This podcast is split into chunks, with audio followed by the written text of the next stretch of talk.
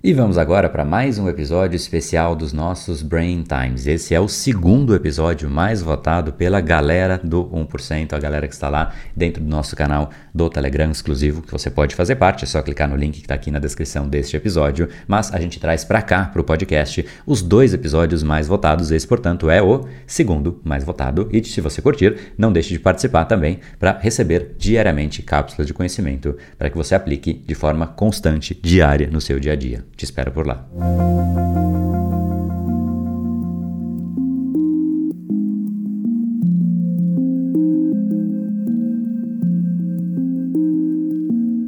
Esse final de semana eu estava num evento e eu acho que a coisa mais legal de um evento são as conversas, as interações, ter a chance ali de passar o dia inteiro com pessoas. E, e a gente não enxerga o mundo por completo, né? A gente enxerga a nossa visão de mundo outras pessoas têm outras visões de mundo. Por isso que é muito bacana quando você tem a chance de conversar com pessoas, especialmente em eventos, né? As pessoas têm uma predisposição a querer evoluir. Não é normal isso no mundo. Né? Se você juntar uma mesa de conversas por aí, o que, que se fala? Se falam de coisas muito supérfluas, né? só que num evento não.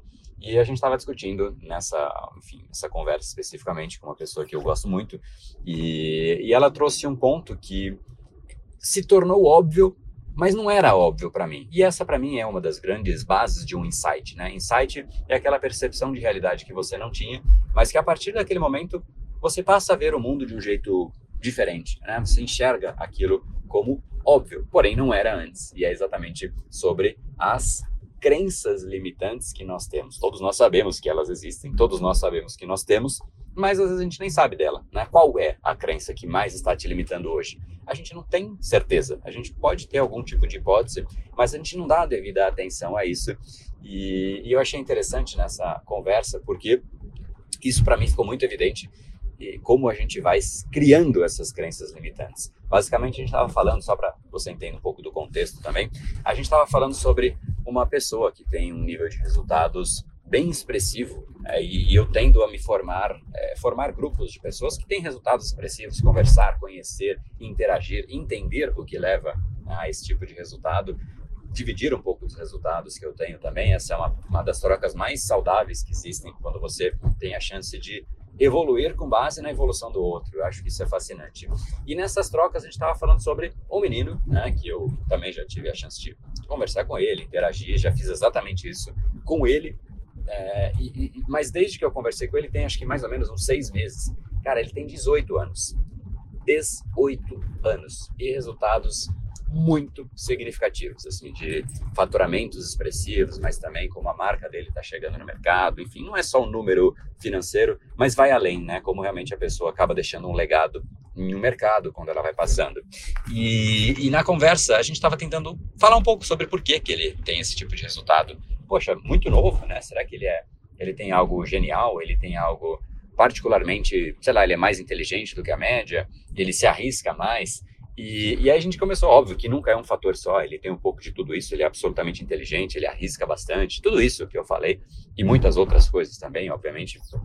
Mas tem algo que foi citado no meio da conversa e que para mim bateu fundo. E, e eu falei, poxa, cara, que coisa legal isso. Faz muito sentido. Eu não tinha parado para pensar a respeito disso desse jeito que você falou. E era exatamente sobre crenças limitantes. Conforme a gente vai ficando mais velho, a gente vai guardando crenças limitantes. Você vai tendo algumas experiências que o resultado não era exatamente aquele que você gostaria, e aí o que acontece? Você vai meio que ficando incomodado, preocupado e, e evita fazer aquilo que te trouxe algo não tão benéfico para você anteriormente. E aí o que acontece? Na próxima vez que você fala, poxa, sei lá, eu preciso investir 50 mil reais por dia em alguma coisa, você fica muito mais receoso porque em algum momento na sua vida, talvez, você já não tenha tido o resultado que você esperava quando você investiu muito, ou até perdeu em algum tipo de investimento. E obviamente, quando se perde dinheiro, né, isso é uma coisa que ninguém gosta. A gente fica incomodado com esse tipo de experiência, com esse tipo de resultado,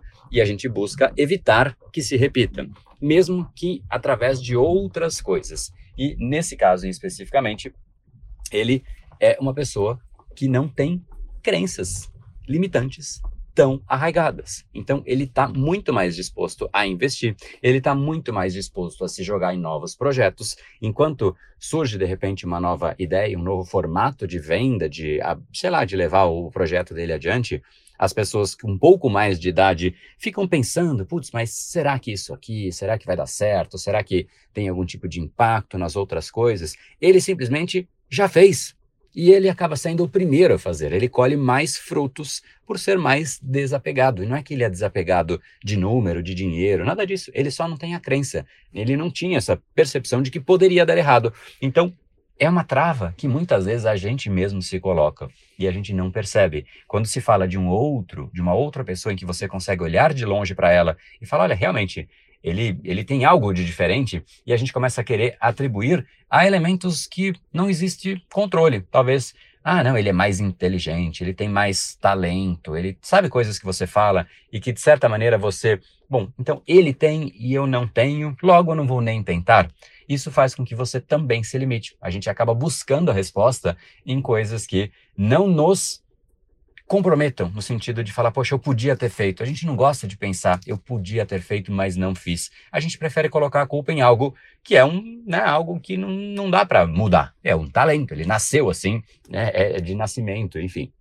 Isso faz com que, em geral, as pessoas se sintam melhor. E, obviamente, a gente vai também mascarando as crenças que às vezes a gente já nem sabia que tinha, mas quando ela dá a chance e aparece um pedacinho dela ali, a gente mascara com esse tipo de é, acobertamento. A gente esconde a crença, a gente esconde aquilo colocando a culpa de novo em um elemento externo, num, numa, num nascimento, né? Num, numa habilidade que você não nasceu com aquilo e muitas vezes, para não dizer quase a totalidade das vezes dos resultados que você não tem aquilo que você gostaria, não é bem isso. São pessoas que, por terem realmente se jogado, por terem começado o projeto, por terem começado e continuado, talvez não tendo tanto esse esse, esse bloqueio interno, elas foram com mais força. Quando você vai com mais força para algo, você tem mais chance de conseguir aquela mesma coisa e a gente acaba simplesmente bloqueando o nosso próprio crescimento. Então, eu queria que você avaliasse, acho que essa é uma reflexão interessante, sobre quais são as crenças que hoje